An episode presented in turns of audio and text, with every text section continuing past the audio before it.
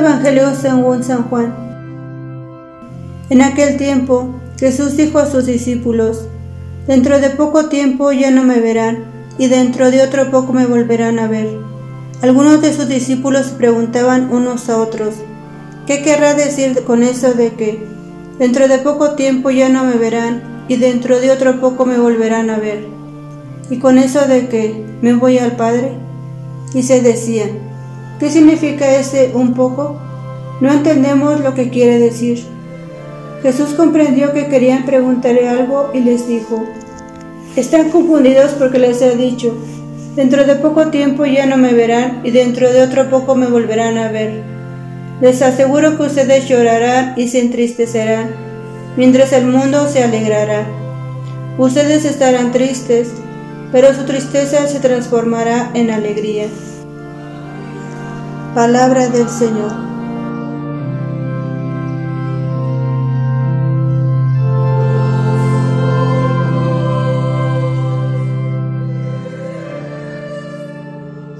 Buenos días queridos hermanos. Vamos a hacer una pequeña reflexión de este pasaje del Evangelio que hemos escuchado. Hay una frase que se me ha quedado aquí eh, grabada hoy y que quisiera repetirla.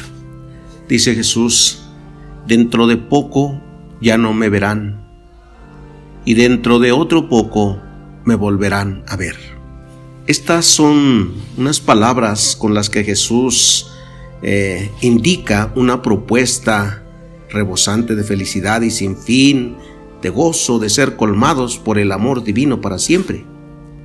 Plantearse el futuro definitivo que nos espera a cada uno de nosotros da sentido pleno a la existencia porque orienta el proyecto de la vida hacia horizontes no limitados ni pasajeros, sino amplios y profundos que llevan a amar el mundo que tanto ha amado Dios, a dedicarse a su desarrollo, pero siempre con la libertad y el gozo que nacen de la fe y la esperanza.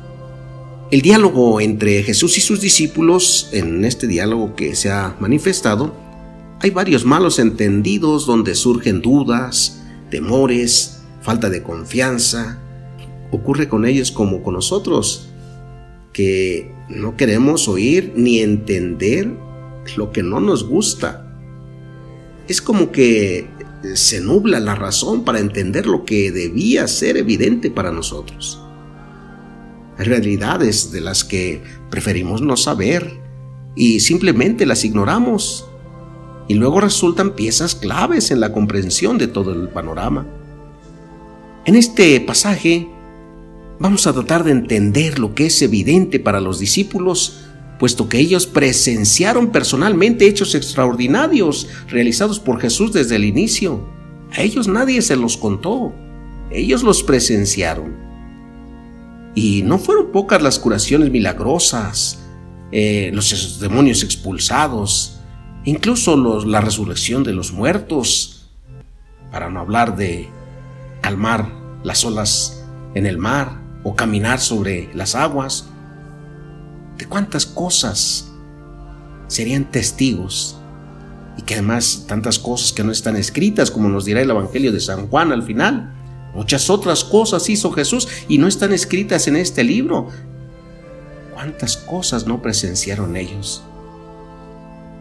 Porque se entiende que no todo lo que vivieron pudieron escribirlo detalladamente en los evangelios. Queremos ver siempre las cosas a nuestro modo, según nuestro criterio, nuestra lógica o nuestro buen entender. A veces y especialmente lo, en lo más importante, nos falta la humildad necesaria para reconocernos limitados. ¿Y cómo nos cuesta dar crédito a otras explicaciones, especialmente si éstas provienen de Dios? No es lógico ponerlas en duda. Lo aconsejable sería meditarlas, poner empeño en comprenderlas y por último, aceptar que no seremos capaces de comprenderlo todo hasta que no nos encontremos en presencia de Dios. Entre tanto, pues hemos de obedecer los mandatos del Señor y pedir la gracia del Espíritu Santo para que nos revele aquello que es posible y nos dé obediencia también, una obediencia absoluta y humilde en aquello que no está a nuestro alcance.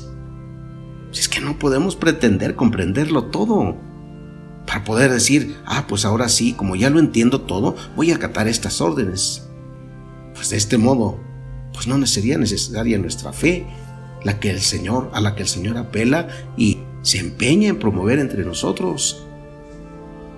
Nos dice Jesús, en verdad, en verdad les digo, que llorarán y se lamentarán, y el mundo se alegrará. Estarán tristes, pero su tristeza se convertirá en alegría. Jesús dice a los discípulos que Él se va por un tiempo, que ellos se van a entristecer y que el mundo se va a alegrar. Pero esto es bueno para ellos. Su apego humano a la persona de Jesús era demasiado grande.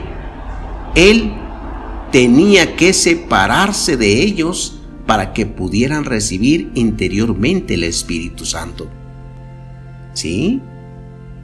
También es bueno para nosotros. Si se nos quita el consuelo humano, el apoyo por medio de un representante humano, y hasta si se nos quita siempre consuelos para que se reciban acciones espirituales más profundas, podemos entristecernos de la ausencia del Señor y de que el tiempo se nos haga largo, pero debemos estar seguros de que Él no nos deja solos. Hemos estado viviendo este tiempo largo de emergencia, de salud.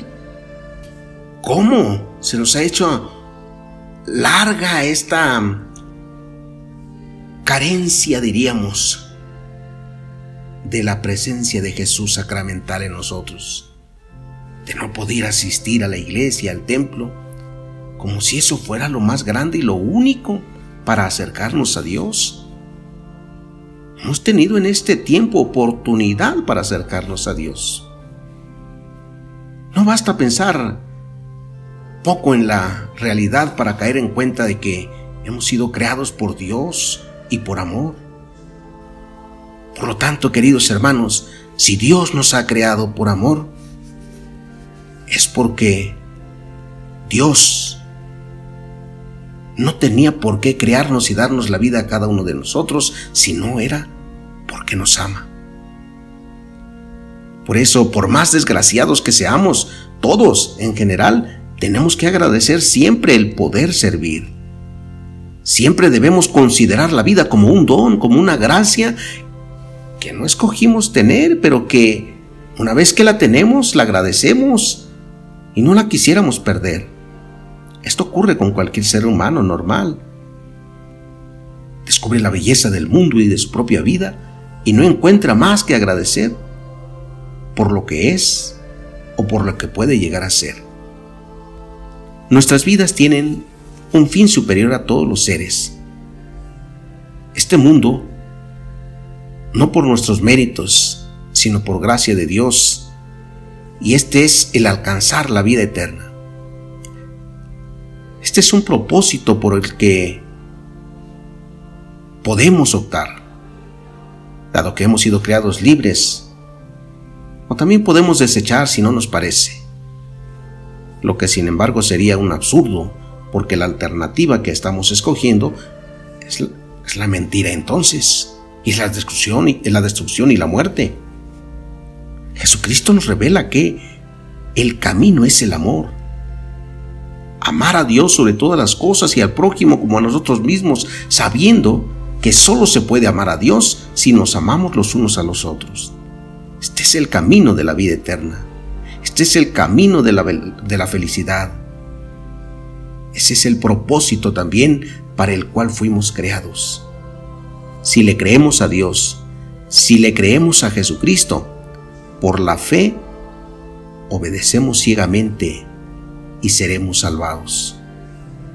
De otro modo, si por soberbia, si por la pretensión de querer saberlo y comprenderlo todo, que no estará a nuestro alcance hasta que no nos encontremos definitivamente con Dios, nuestro Padre, decidimos hacer caso omiso a sus mandatos y preferimos nuestro propio camino, nos podremos, nos perderemos irremediablemente y moriremos. Hermanos, tenemos que pedir a Dios que nos conceda abundantemente su gracia para poder elegir la vida que Él nos ofrece. Tenemos que elegir y decidir Dios o el dinero, la vida o la muerte, el amor o el egoísmo, la verdad o la mentira. Hagamos lo que Jesucristo nos manda y viviremos eternamente. Elevemos nuestra oración hoy y pidámosle a Dios nuestro Padre la gracia de creer y obedecer a Jesucristo, que ha dado su vida para salvarnos del abismo de la muerte, enseñándonos a amarlo, enseñándonos a amar a nuestros hermanos y hacer su voluntad. Que el Señor nos conceda esta gracia especial. Que así sea.